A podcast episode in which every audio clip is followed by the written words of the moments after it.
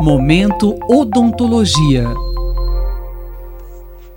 Pesquisa Nacional de Saúde, divulgada pelo IBGE em setembro de 2020, constatou que dos 162 milhões de brasileiros acima de 18 anos, 34 milhões perderam 13 dentes ou mais.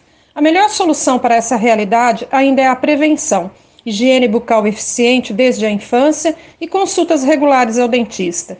Mas, se mesmo assim precisar eliminar aquele que é o mais comum entre os problemas bucais, a cárie, saiba que também as restaurações, procedimentos que reconstroem a forma, função e estética do dente, precisam de cuidados. O professor Carlos Eduardo France, do Departamento de Biomateriais e Biologia Oral da Faculdade de Odontologia da USP, fala quando as restaurações são necessárias, os cuidados que devemos ter com elas e as novidades nessa área. As restaurações são necessárias quando a gente tem uh, primariamente um processo de cárie ou fratura da estrutura dental e essa estrutura dental precisa ser reconstruída, restaurada.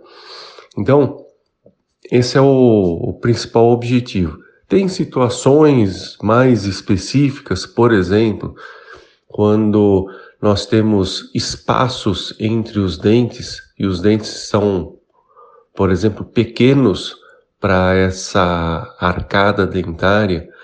E esses espaços, os chamados diastemas, eles podem ser preenchidos com um aumento do contorno dos dentes.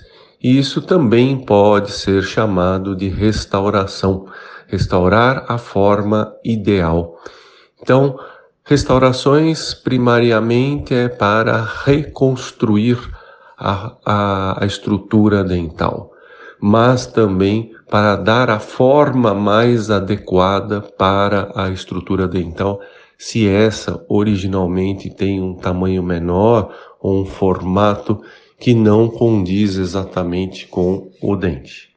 Professor, que materiais são utilizados em uma restauração? As restaurações de resina composta são feitas a partir de, de uma limpeza da estrutura dental.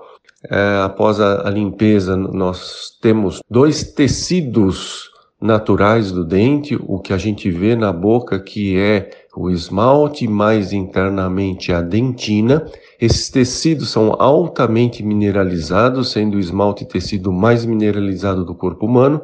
É aplicado um ácido neste esmalte, nesta dentina, depois aplicado uma, um adesivo, uma colinha na estrutura dental. Essa colinha, esse adesivo, ele vai penetrar em furinhos da estrutura. Eles, esses furinhos foram ampliados pelo uso do, desse ácido, desse condicionador ácido. Depois, normalmente o dentista vai utilizar uma luz que vai curar, vai polimerizar a resina, esse adesivo, e sobre ele é preenchido os espaços necessários para a restauração com a resina composta em, em camadas, fazendo nuances estéticas com cores diferentes para ficar o mais natural possível, ou colado uma restauração de cerâmica. Essas são as formas mais comuns. Também pode ser feito restauração da mesma forma que a cerâmica, feita em laboratório, feito fora da boca, com a resina composta também, mas basicamente esses dois materiais. Qual o tempo de duração de uma restauração? Ah, em média, uma resina composta, ela tem uma durabilidade hoje em dia aí de oito anos ou mais. Com o passar dos anos, ela tende a absorver um pouco mais de fluidos e isso vai gerando uma degradação nas suas cadeias poliméricas, ou seja, na estrutura da resina composta. Então ela pode começar a se pigmentar. Obviamente que temos marcas e marcas, tem algumas marcas que vão uh, de resinas compostas que vão pigmentar um pouco mais rápido, outras um pouco uh, mais demorado, enquanto que as cerâmicas aí têm uma vida útil estimada de 15 anos ou mais. Então, não estamos falando que se limita a esse tempo, nem que todas as restaurações vão ter essa vida útil. Depende também de muitas vezes o paciente fica incomodado com a estética de uma restauração, ele fez essa restauração não faz muito tempo, depois faz, por exemplo, um clareamento dental e essa restauração se apresenta um pouquinho mais pigmentada e aí acaba requerendo a necessidade de troca dessa restauração. Mas em geral, 8 a 10 anos uma resina composta, 15 anos ou mais uma cerâmica é uma boa média. Quais os cuidados que o profissional deve ter quando faz uma restauração?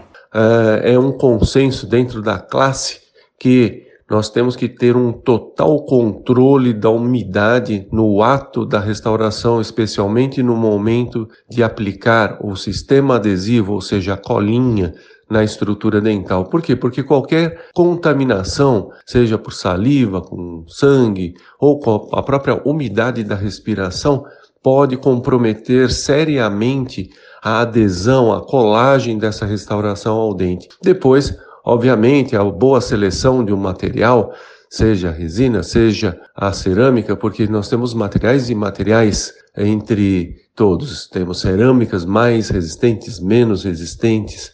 Todas são muito bonitas, mas têm particularidades diferentes e, obviamente, um excelente polimento da superfície dessas restaurações, acumulando o mínimo de placa bacteriana. Isso é essencial aí para um, uma boa longevidade dessas restaurações. E o paciente precisa ter algum cuidado com a restauração? O paciente, em geral, precisa fazer aquilo que é básico.